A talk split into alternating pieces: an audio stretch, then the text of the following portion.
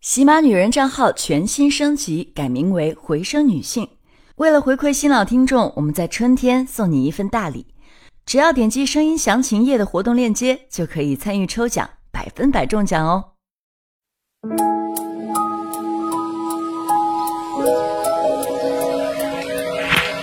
在他的故事里听见你自己，在你我的讨论中收获成长。你好，我是 Alex，今天我想和你聊一聊改革开放和下海的女性。我国的改革开放是七八年末、七九年初开始的，到了八十年代末，从深圳等沿海特区的改革之风基本席卷了全国。俄罗斯远东的带货女王这个故事里。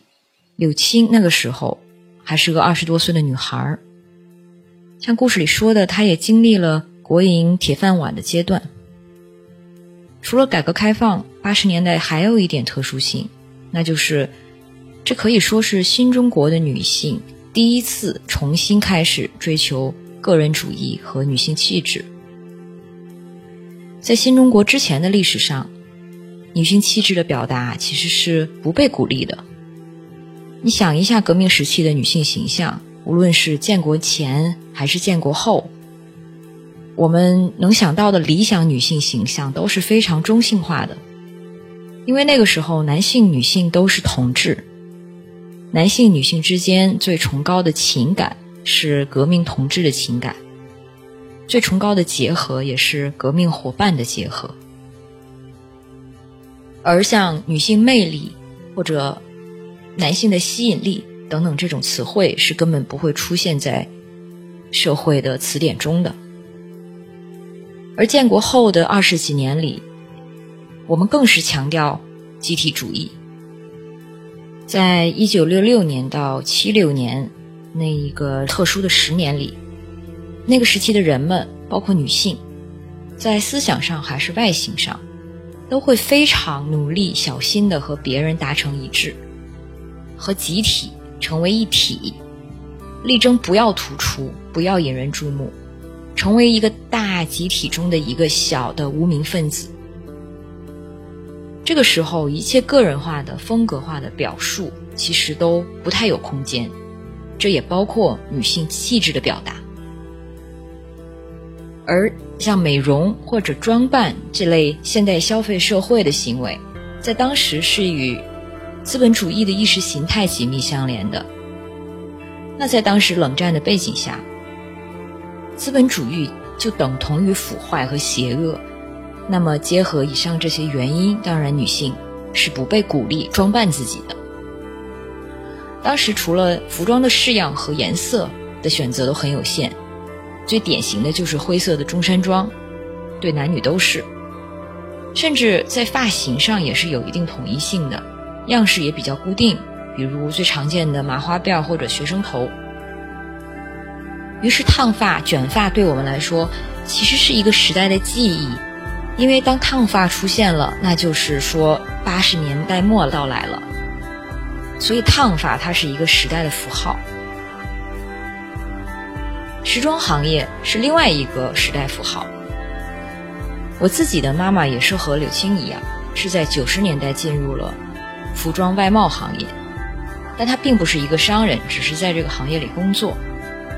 但我的确有一些记忆，就是说那个时候他们公司里卖的服装款式和普通商场里的不太一样，更好看一些，或者所谓洋气一些。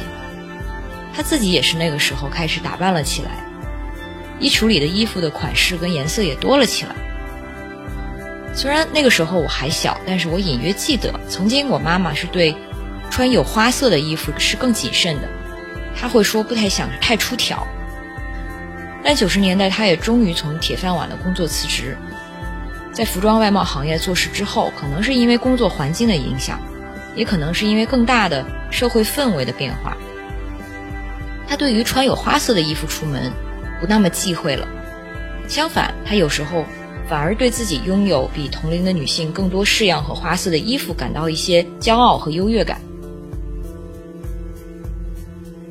经济发展和意识形态的变化是密不可分的，但是更重要的是，资本主义意识形态和个人主义也是密不可分的。八十到九十年代成长起来的中国女性，都经历了社会氛围从集体主义到个人主义的一个剧烈的过渡和变化，而她们自己从曾经不敢突出，到后来敢于展示自我。尤其是那些当时被称为个体户的女性们，因为时代的关系和机遇。从事了许多其实在十年前的传统社会无法想象的事情，比如从商、下海、远离家乡打工，甚至出国到远东带货。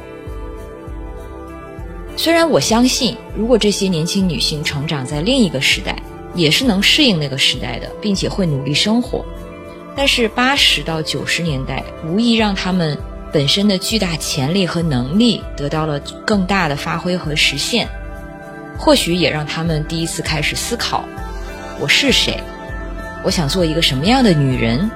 做女人是什么意思？我想要用什么样的形象过什么样的生活呢？